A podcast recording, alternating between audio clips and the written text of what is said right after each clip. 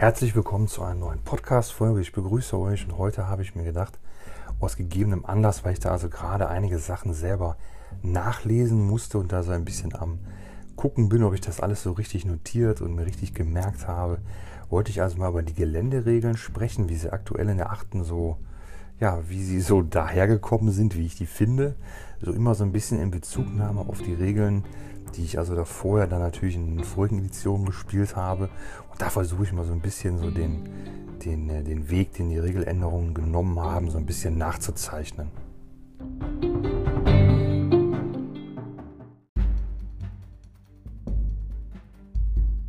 Aus gegebenem Anlass, nämlich dem, dass ich also die aktuellen Geländeregeln, die wir benutzen, ich habe die also alle entsprechend mal rausgeschrieben, ähm, denn es ist also schon so, es ist ein bisschen einfacher, wenn man die sich ein bisschen zusammenfassend auf einem Blatt notiert, denn wir haben also auch nicht alle Geländearten, Geländestücke, die es so gibt im Regelbuch. Und das wollte ich also ein wenig nochmal nachlesen, ein bisschen updaten und habe deswegen mich noch ein wenig mit den Geländeregeln beschäftigt und dachte, es ist durchaus mal äh, ja, eine Folge wert, vielleicht darüber zu sprechen, denn die Geländeregeln haben sich also über die Jahre doch deutlich verändert. Und das möchte ich mal versuchen, so ein bisschen ja, einzufassen, einzuordnen.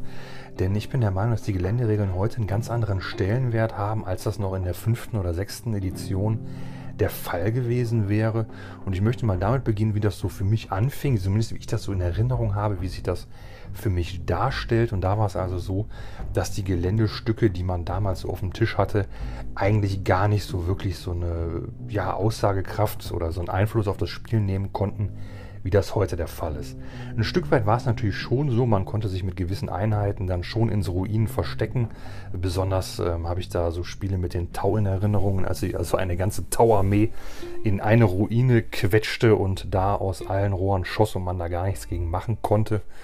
Und äh, ja, das ist aber, würde ich sagen, eher so der Einzelfall. Meine Erinnerung ist die, dass die Geländestücke allgemein oder die Geländeaufbauten der, der Spielfelder allgemein etwas spärlicher waren. Also ganz zu Beginn, meine ich, hatte man relativ wenige Spielfelder, was ich immer so ein bisschen ähm, damit äh, verbunden habe, dass doch viele Warhammer-Spieler, zumindest war mein Eindruck, früher war es, war mein Eindruck, die Warhammer 40k-Spieler, die, die meisten haben auch Fantasy gespielt und äh, die Leute, die nur eins spielten, waren für mich immer so ein bisschen die Ausnahme. Das hat sich aber dann mit der Zeit natürlich auch geändert. Und äh, zumindest so in der GW-Community, die ich da so kannte, da gab es eigentlich kaum Age of Sigma-Spieler. Ähm, und ich habe auch heute selten Leute kennengelernt, die Age of Sigma und 40k spielen. Ich glaube, die Leute, die noch nicht so lange Warhammer spielen, sind da auch offener. Ich glaube, ganz viele Leute, auch wenn die kein Fantasy spielten, haben die ähm, natürlich den Wegfall, den Wegbruch von Fantasy mitbekommen und das schreckt natürlich ab.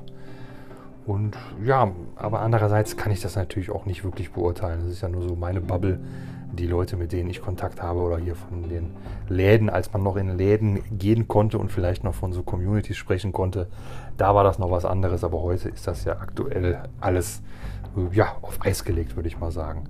Aber es ist also so, ich glaube, das Gelände war früher etwas spärlicher auf dem Tisch, äh, weil mein Eindruck war, wie gesagt, dass die Leute das so ein bisschen von Fantasy übernommen hatten. So ein, zwei, drei Geländestücke und dann ist gut.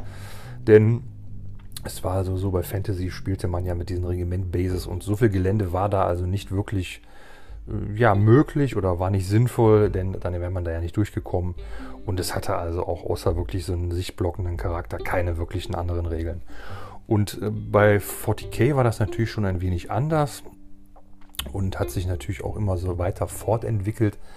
Und als ich also begann, war es also dennoch so, dass das Gelände eigentlich, äh, ja, das war dann da und äh, man konnte das bestenfalls so ein bisschen nutzen mit so gewissen Einheiten, die vielleicht dann da gut rausschießen konnten oder die einfach von einem höheren äh, Punkt auf dem Spielfeld, also so zweiter, dritter Stock vom Gelände, vielleicht dann da von einer besseren Sichtlinie profitierten.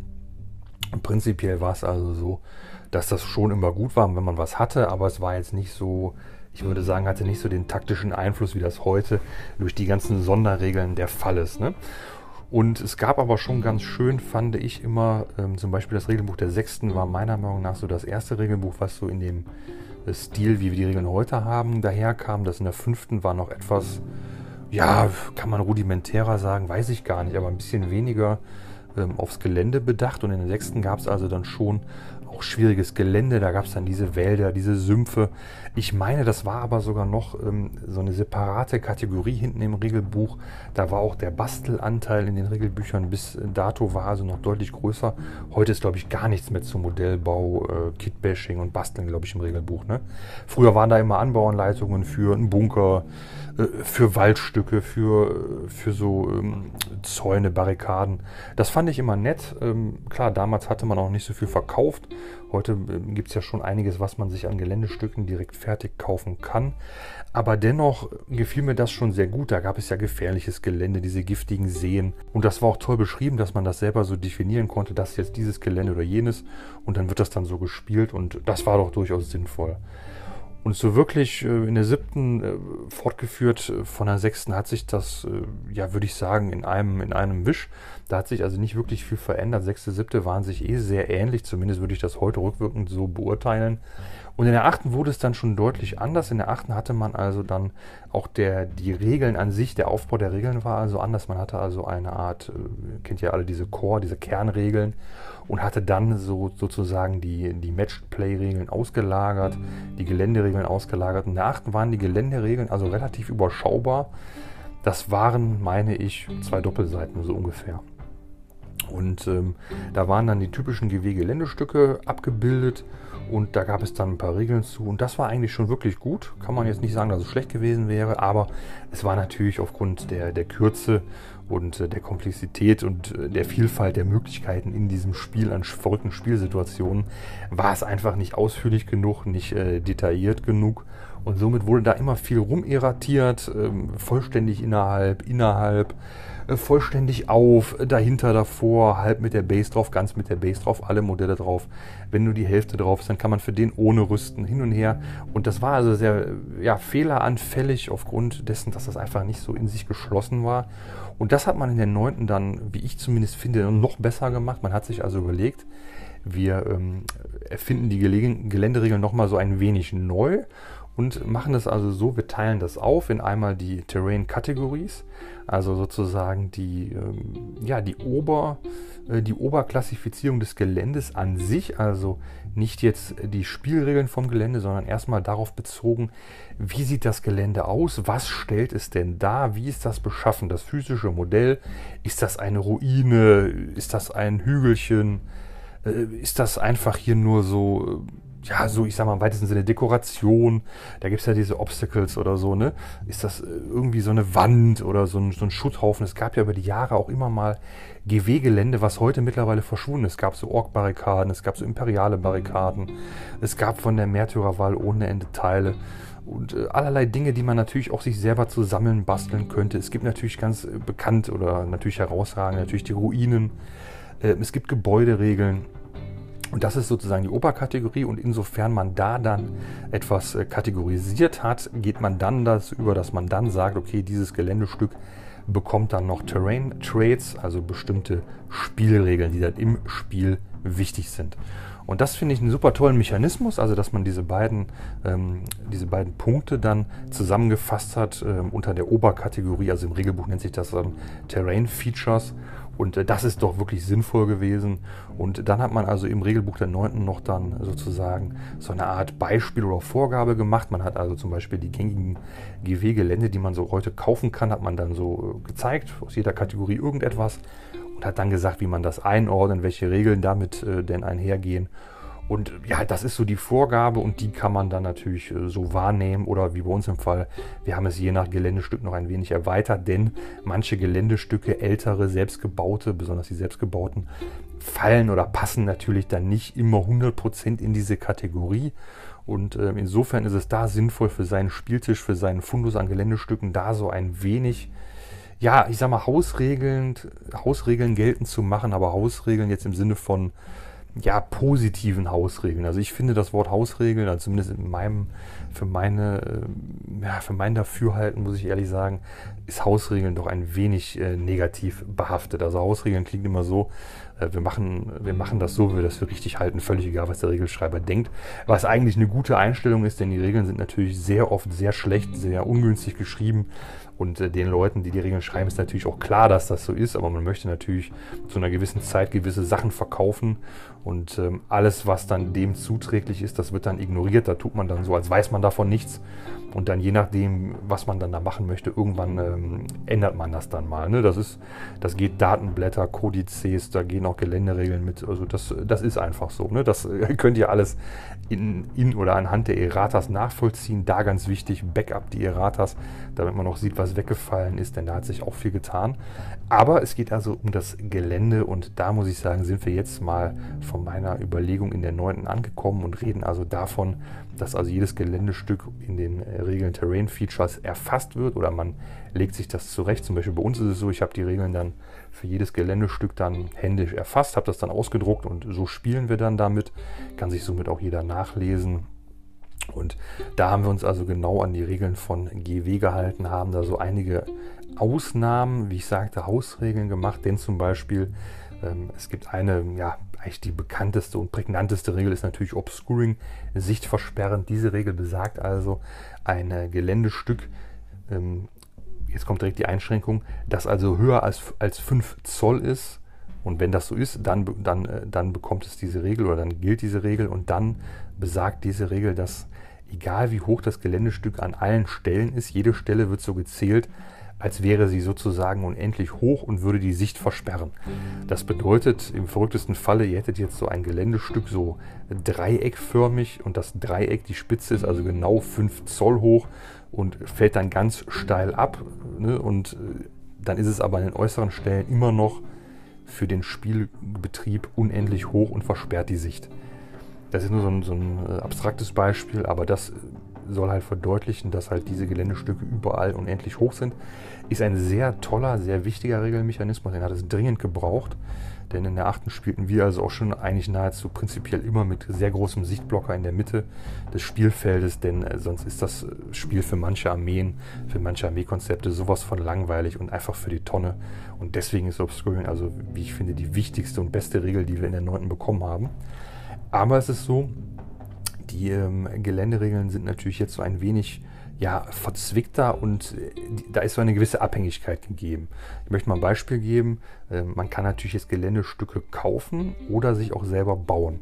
Und jetzt ist es so, die Geländestücke, die man jetzt kauft, sind natürlich dann nur, es gibt ja zum Beispiel die GW-Geländestücke, Holzgeländestücke und diese haben ja alle keine Base. Und jetzt ist es so, viele Leute, wie auch ich oder wie wir, wir haben natürlich unsere Geländestücke schon vor längerer Zeit, also ich habe meine in der achten dann gebased, denn es war so, in der achten waren die Geländeregeln noch ein wenig, ja, wie soll ich sagen, ein wenig weniger. Und dann war es zum Beispiel so, um es konkret zu machen, die meisten Geländestücke, die gaben ja den Bonus der Deckung, also plus eins auf den Schutzwurf, auf den Rüstwurf. Und da war es so, man wollte ja dann meistens diesen Schutzwurf haben und davon profitieren und wollte deswegen seine Modelle da reinbekommen. Und dann waren die Regeln halt so, man musste vollständig innerhalb dieses Geländestückes stehen. Das war, das, da gab es dann noch äh, Unterscheidungen, verschiedene Irratierungen, ob man dann zum Beispiel vollständig mit allen Modellen ähm, ähm, nur innerhalb, dann bedeutet es also, jedes, jede Base musste so halb. Oder wenn manche zum Beispiel dann nicht drin waren, dann zählte der ganze Trupp nicht. Und da will ich mich gar nicht festlegen, denn das ist über die Jahre immer wieder erratiert worden. Und das müsste man jetzt konkret nachgucken, ob es da eine Erratierung zu gibt, wie das im Moment geregelt ist. Denn das hat sich wirklich immer verändert. Und worauf ich aber hinaus möchte, ist der Punkt, es war also in der achten so, im Zweifel wollte man immer im Gelände stehen, weil man keinen Vorteil hatte, wenn man nicht im Gelände stand. Ausnahme wäre jetzt zum Beispiel, dass es dann irgendwie so eine Barrikadenregel, dass man da minus 1 auf Charge oder so bekommt. Aber prinzipiell war der Vorteil immer da, im Gelände zu stehen.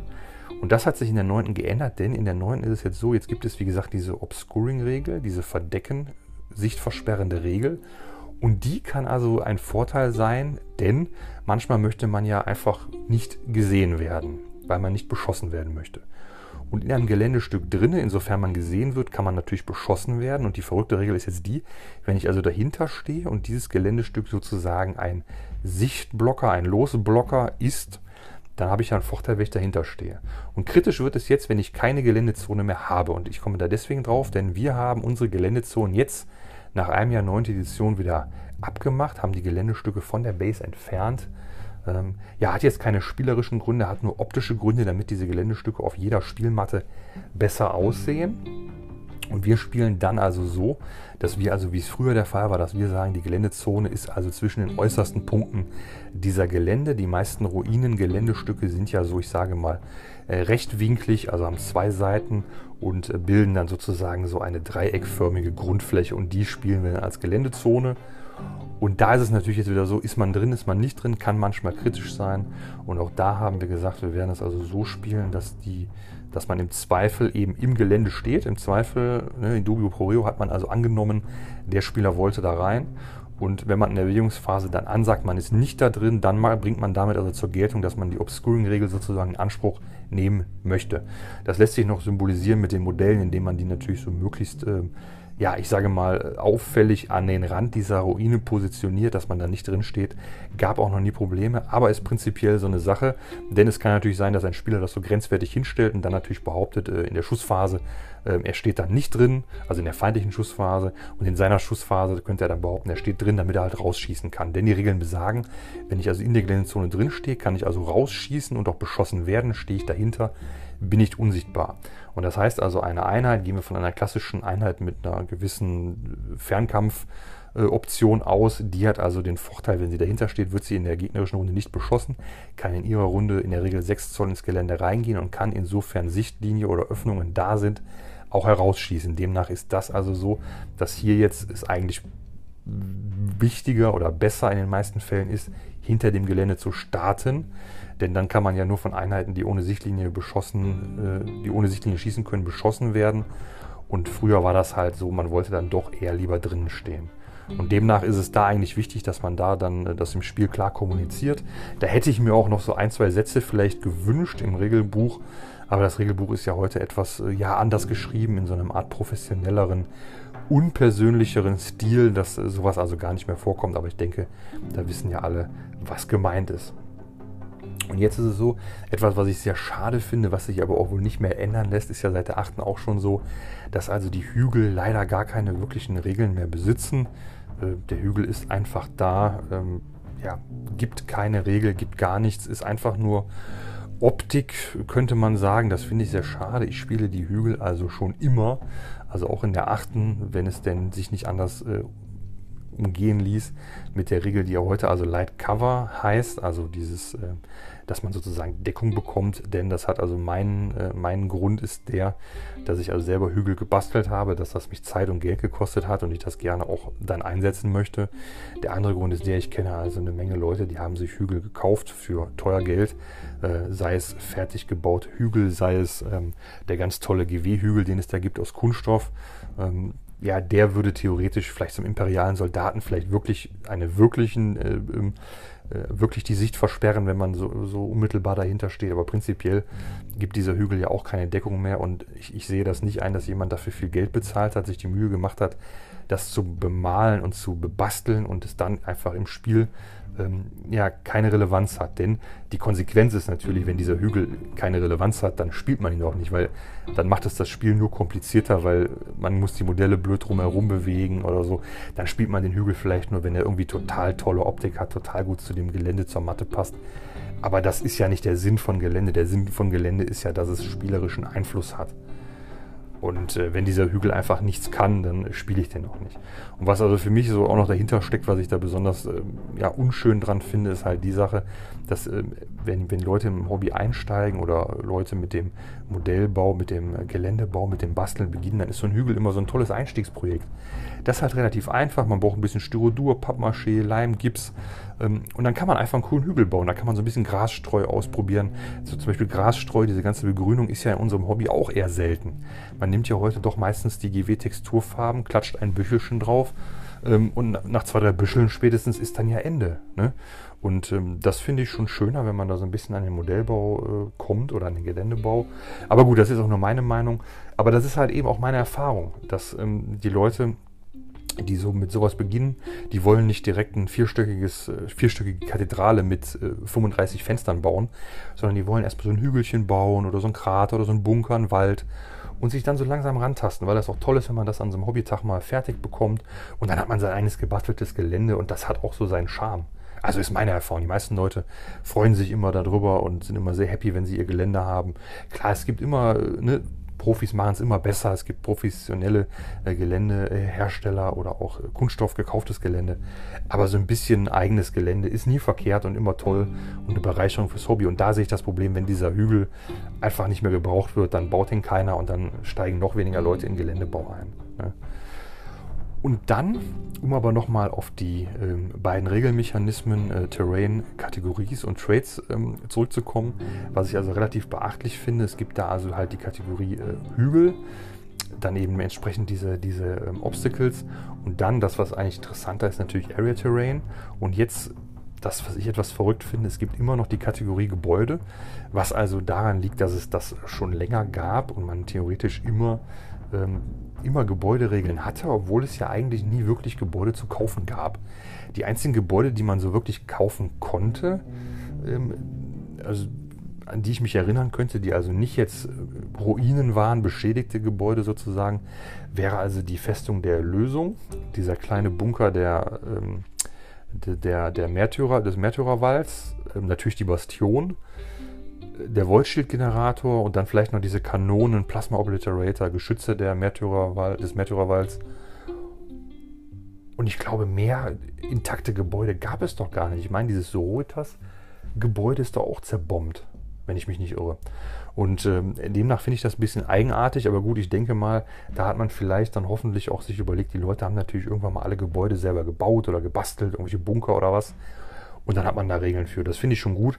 Äh, ist aber ein bisschen verwirrend, denn äh, wenn ich jetzt in die GW-Produktpalette der Geländestücke gucke, dann würde ich natürlich denken, okay, diese neuen, ähm, neuen ähm, früher Sektor Imperiales, ich weiß gar nicht, wie es heute heißt, ähm, das sind natürlich alles ganz klar Ruinen, aber zum Beispiel die Sektor Mechanicus Gebäude Sektor Mechanicus Gebäude. Da würde ich jetzt direkt denken, ach, das sind bestimmt Gebäude, aber die sind sozusagen von GW erfasst, äh, exemplarisch auf, dem, auf dieser Seite abgebildet im Regelbuch und die zählen oder soll man so spielen als ähm, Industrial Structure und dann haben die also äh, eben bewusst nicht die ähm, Regel bekommen oder die Kategorie bekommen Building, sondern sie sind wie Ruinen auch einfach Area Terrain. Und das finde ich ein bisschen eigenartig. Also ich meine, ich verstehe das, ich finde das gut, aber äh, bedeutet halt, man, man, man bekommt kein konkretes Beispiel, was ein Building sein soll. Und wie gesagt, ich hoffe oder ich denke, man hat dann damit äh, dem Rechnung getragen, dass manche Leute sich natürlich irgendwelche Gebäude mal gebaut haben oder so. Und so kann man dann immer entscheiden, ob so ein intaktes Gebäude dann ein wirkliches Building ist oder eben zum Beispiel dann dieses, äh, diese Mechanikum-Regeln da bekommen soll. Und ähm, hier ist es also so, es gab also Gebäuderegeln, meine ich schon, in der sechsten und siebten. Und da war es also so, da hatte das Gebäude eine Panzerung bekommen. Ich meine, die meisten Gebäude hatten also die Panzerung 14, meine ich, war das, also die maximale Panzerung wie ein Land Raider. Und dann konnte man die Gebäude auch kaputt schießen und dann gab es da Lebenspunkte.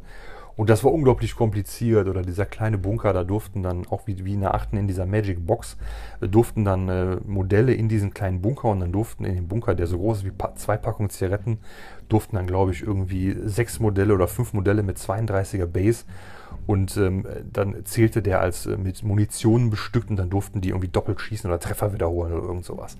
Also das waren wirklich skurrile und verrückte Regeln, die theoretisch so ein Spiel ein bisschen interessanter, witziger machen und dann, ich sag mal, mehr Richtung erzählerisches Spiel gehen, was ja auch gar nicht verkehrt ist. Aber ähm, das Gelände, was also im Prinzip der Spieler stellt in der Regel, bei dem man spielt, dessen Spieltisch das ist, der kennt sich da aus. Ähm, ich kann ja zum Beispiel mir einfach jetzt zwei tolle Geländestücke kaufen, äh, stelle die in die äußersten Ecke, wähle immer die Geländezone und kaufe mir dann in Anführungszeichen so einen total übertriebenen Vorteil. Das ist natürlich nicht im Sinne des Erfinders und äh, demnach sind die Regeln auch alle weggefallen und die Regeln sind natürlich jetzt im weitesten Sinne generisch. Die Ausnahme hier, und das wäre auch mein Kritikpunkt, sind dann zum Beispiel die Geländestücke oder das Geländestück, was hier erwähnt ist. Und ist es nämlich da diese imperiale Startuhr und die ist natürlich inspirierend für das Imperium, bedeutet, Einheiten mit dem Keyword Imperium bekommen da einen Moralbonus. Und das ist natürlich schade, weil es gibt natürlich nicht so ein schönes Geländestück für die Tyranniden oder für die Dark Elder oder für wen auch immer. Und das finde ich dann schon ein bisschen ungerecht, weil es ungleich ist. Und äh, da hoffe ich natürlich, dass da so irgendwann mal tolle Geländestücke rauskommen, die man sich da so hinstellen kann. Ich glaube, fürs Chaos gibt es ja, glaube ich, dieses Stargate. Das würde ich da mit denselben Regeln spielen, auch wenn ich das Datenblatt da jetzt nicht kenne. Und ähm, ja, aber das, das möchte ich also sagen. Ich finde, das finde ich eine kleine Ungleichheit, aber allgemein finde ich die Regeln, die Geländeregeln extrem gut, extrem gut durchdacht, absolut strukturiert. Und ähm, ja, um nochmal zurückzukommen auf die äh, Ruinen, denn die meisten Geländestücke sind ja dann doch, also Geländestücke in dem Sinne, als dass man sich ein, ein in Anführungszeichen Gebäude gebaut hat, sind ja meistens dann eben doch diese Ruinen oder eben diese Industriebauwerke vom Mechanikum. Und die kommen ja, wenn man sie kauft, ohne Base daher. Genauso wie Holz- und MDF-Geländestücke. Und wie ich ja schon mal sagte, ist ja die große Problematik, ähm, ist man da im Gelände oder nicht. Und ähm, ja, wie gesagt, früher hatten wir die alle gebased, hatte ich ja schon gerade gesagt. Aber was also noch ein ganz skurriler Fall ist, nehmen wir an, man hat jetzt ein Geländestück gebased und dann hat man ja immer so ganz natürlich eine Außen-, eine Innenseite. Und meistens hat man die Base ja größer gemacht als das Geländestück. Somit lappte die Base sozusagen über. Ich denke, ihr wisst, was ich da meine. Und das führte zu der Situation, dass manche Leute also dann sozusagen außerhalb des Geländestückes standen, ihr Modell mit der Base auf diese überlappte Base des Geländestücks stellten und dann sagten sie stehen in Deckung. Das ist natürlich grenzwertig.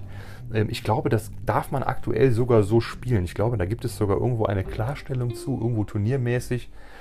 Und äh, da muss ich sagen, das finde ich natürlich nicht gut. Das ist natürlich überhaupt nicht im Sinne des Erfinders, würde ich so auch nie spielen. Ähm, denn, also alleine, wenn man sich jetzt überlegt, äh, wie, wie die Regeln so mal früher, heute ist es ja nicht mehr so beschrieben, aber früher dann so beschrieben, die Modelle werfen sich da auf den Boden, äh, verschanzen sich.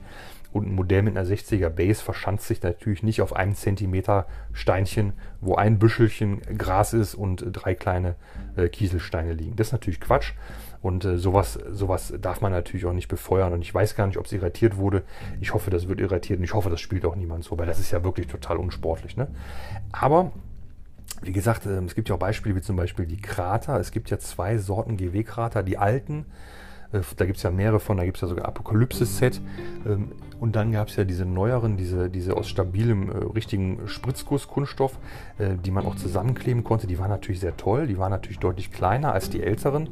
Und die älteren wurden doch meistens, ähm, so wie ich das im Internet oder auch aus den Hobbygruppen kenne, wurden die meistens doch auch mit Sand irgendwie so ein bisschen aufgehübscht. Und ähm, da ist es so zum Beispiel, die Modelle rutschen da ja gerne mal runter oder passen da nicht drauf, ne, wobbly, also sind dann, sind dann ein wackeliges Modell. Und dann ist es so, ähm, da muss man dann sich wirklich überlegen, wie man das dann spielerisch vernünftig macht. Denn ich habe also in Erinnerung, dass es in der achten da also auch ganz üble Verwerfungen gab, ähm, wie Leute also diese Wobbly Model Regel ausgelegt haben. Ähm, das ist jetzt zum Glück klargestellt worden. Das war also bei den Asbellica Regeln noch besser klargestellt worden. Aber finde ich auch, wie es heute der Fall ist, also sehr gut. Also ähm, diese Regel soll, soll natürlich dafür sorgen, dass die Modelle nicht kaputt gehen und nicht dafür, dass also ein Modell mit 80er Base auf einem Millimeter ähm, Ruine im dritten Stock ver verschränkt steht und dann sich noch aus der Sichtlinie von, äh, von der feindlichen Armee begeben kann. Ne? Ich denke, da ist es so, da habe ich die Erfahrung gemacht, die Leute, die in der 8. neu begonnen haben, die haben also deutlich mehr verrückte Grauzonen gesehen, äh, auf die dann äh, die, die Spieler, die also länger dabei sind, gar nicht gekommen wären, weil das natürlich völlig abwegig ist. Ne? Aber wie gesagt, die Regeln aktuell sind da wirklich sehr gut beschrieben, kann ich gar nicht anders sagen. Diese ähm, Oberklassifizierung ähm, durch diese ähm, Kategorisierung finde ich, find ich total sinnvoll. Ähm, führt allerdings jetzt zum Beispiel zu einem verrückten, ähm, ja, zu einer verrückten Analogie. Also ähm, nehmen wir an, wir haben jetzt eine Ruine. Diese Ruine ist auf ein Geländestück geklebt und dann ist es so, jetzt halte ich mich an die GW-Regeln und dann gucke ich halt, ne, was bekommt die Ruine. Und dann steht da einerseits Kategorie Area Terrain, das heißt, ich muss wissen, was bedeutet Area Terrain. Dann bekomme ich Scalable, Breachable, Light Cover, Defensible und Obscuring. Und dann muss ich diese ganzen Regeln nachgucken. Das ist eigentlich relativ gut gemacht. Aber wie gesagt, ich will auf eine verrückte Situation hinaus und das ist die, nämlich, dass diese Ruine ein Area Terrain ist. Das bedeutet, wenn ich jetzt ein Brettchen darunter geklebt habe, ist das ganze Brettchen mein Gelände, meine Area. Ne? Man, man spricht hier im englischen Regelbuch von Footprint. Und das ist halt natürlich gut, wie ich sagte, wie es der 8. auch war, um ganz klar zu zeigen, ähm, jedes Modell mit der Base da drauf ist da drauf, jedes Modell mit der Base da drin äh, ist da drin und jedes, was davor steht, steht halt davor.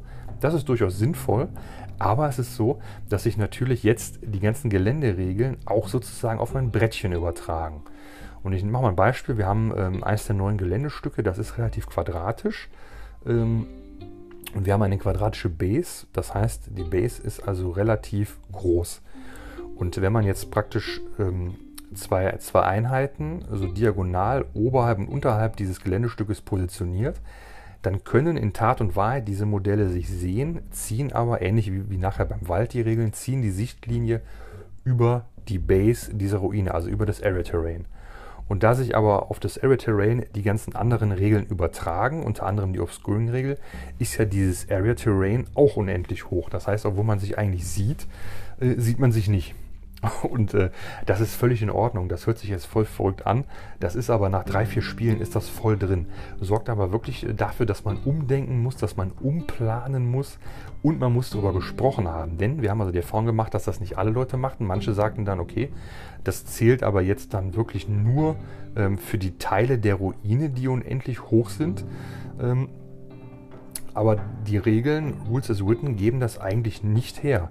Die sagen, wenn du also keine ähm, keine Sichtlinie von 1 mm ziehen kannst, ohne über irgendeinen Teil des Terrain-Features zu gehen, dann gilt eben diese Obscuring-Regel. Und äh, klar, da gibt es jetzt, wie, wie, gesagt, wieder die Ausnahmen mit Titanen und bla bla bla. Aber da will ich gar nicht drauf hinaus. Ich will darauf hinaus, dass die Geländestücke allgemein ganz tolle Sichtblocker werden, was einerseits gut ist, andererseits muss man sich da erstmal darauf einlassen und man muss daran da, da, dazu kommen, so, so, ich sag mal, abstrakt zu denken und sich immer zu überlegen, okay, die Geländezonen äh, blockieren hier die Sicht.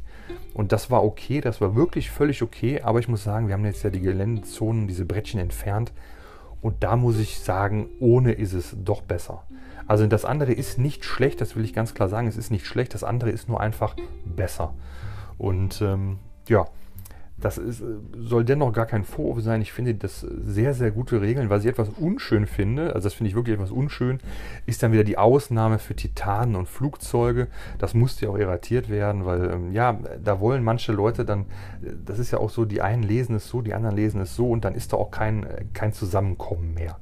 Ich hätte es immer so interpretiert, ähm, wie das auch, wie das auch irratiert wurde, ähm, dass man also, wenn man auf ein Flugzeug schießen will, muss man eine True Line of Sight, man muss es wirklich sehen.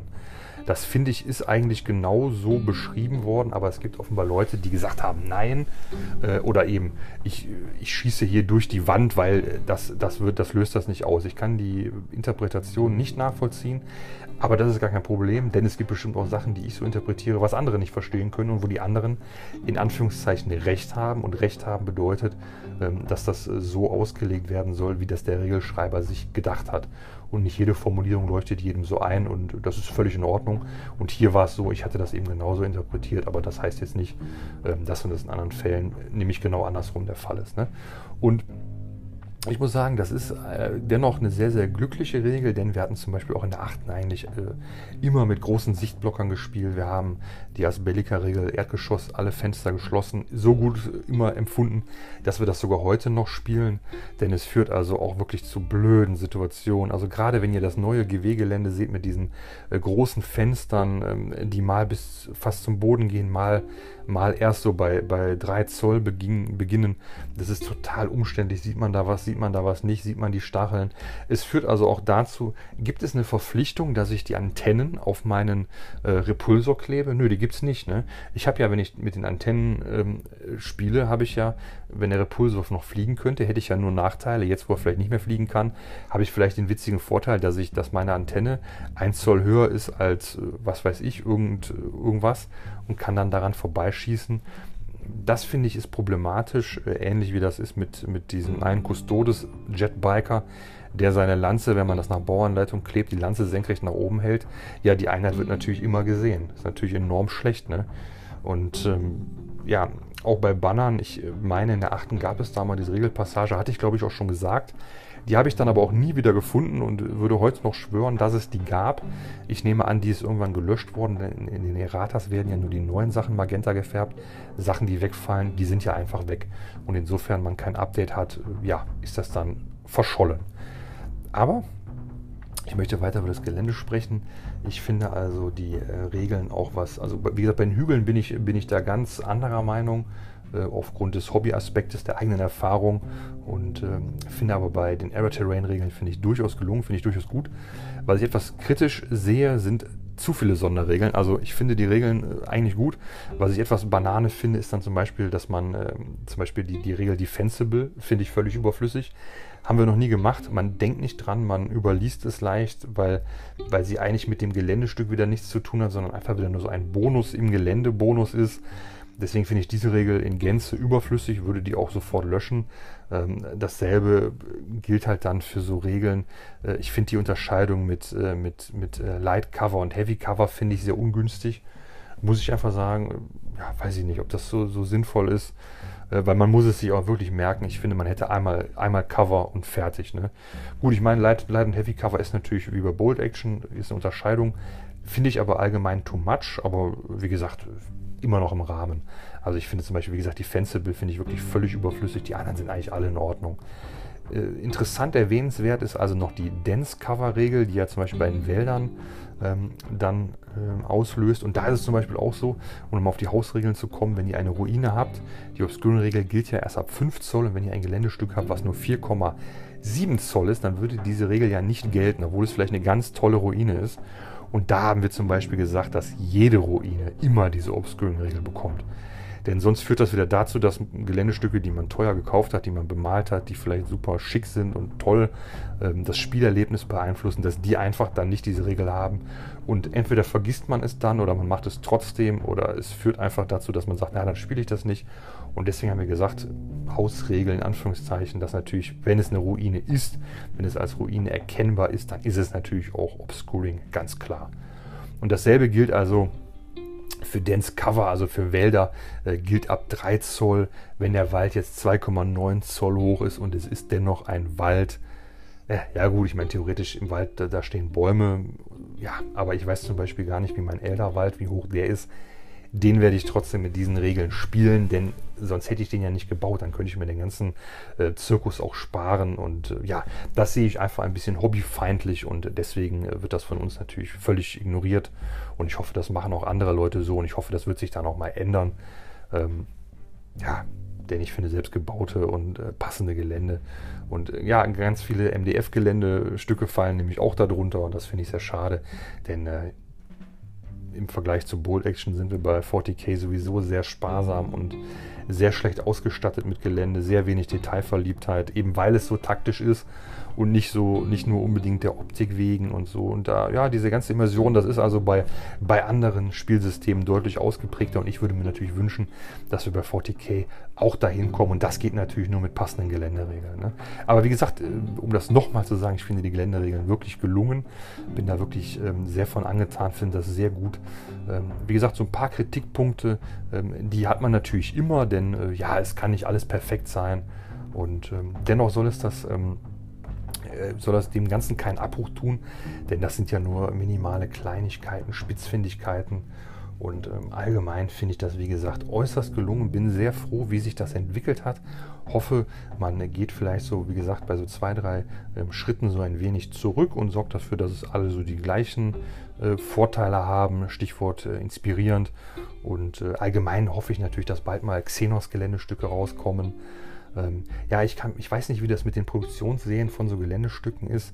Ähm, ja, ich stelle mir, wahrscheinlich ist das zu schwierig, wenn man jetzt äh, fordert, für jede Fraktion noch drei tolle Geländestücke zu haben. Das wird wahrscheinlich nicht passieren.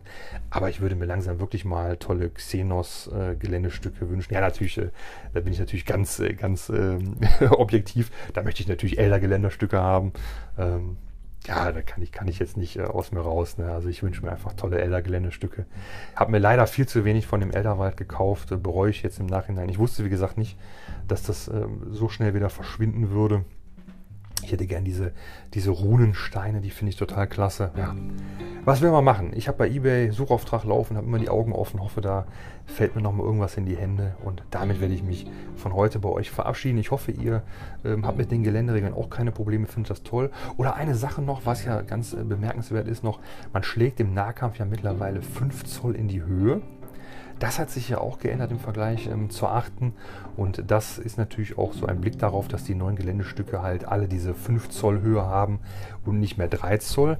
Was aber auch dafür sorgt, dass man natürlich mit äh, seinen äh, Boys nicht mehr zwei Stockwerke in die Höhe kommt und ähm, ist ein wenig, man muss sagen, unterm Strich ist es natürlich besser für den Nahkampf, denn der Nahkampf war natürlich etwas ausgehebelter in der achten Edition insofern, als dass man, wenn man im ersten Stock stand und dort sich kein feindliches Modell positionieren konnte, war die Einheit unangreifbar. Ähnliches äh, komplexes Problem mit dieser Magic Box, äh, hauptsächlich bei, äh, ja, würde ich sagen, MDF-Gebäuden, äh, wo man also sagte, ein geschlossenes Gebäude darf betreten werden, dann positioniert man seine Modelle alle 0,9 Zoll vom Rand, ist also von außen unangreifbar, äh, schießt am besten am Ende noch da raus, ähm, kriegt einen Deckungswurf, hält noch einen Marker oder ist unsichtbar und äh, hält das ganze Spiel den Marker, hält vom Schocken ab. Das sind natürlich unfaire Spielmechanismen, die natürlich gebannt gehören. Ähm, ist ja soweit auch alles immer passiert. Ähm, aber das wollte ich noch erwähnt haben, denn das hatte sich ja jetzt mit dem letzten Errata dann doch wieder geändert, dass man jetzt äh, diese 9 Zoll Abstand beim ähm, Schockangriff dann halten muss, was sich ja dann ebenfalls nicht auf die Base-to-Base -Base 9 Zoll, sondern 9 Zoll zum Bodenniveau äh, bezieht. Ja, der Einwurf sei mir noch gestattet und dann war es das wirklich. Ich wünsche euch noch einen tollen Abend. Bleibt bitte gesund, passt auf euch auf und hoffentlich bis zum nächsten Mal.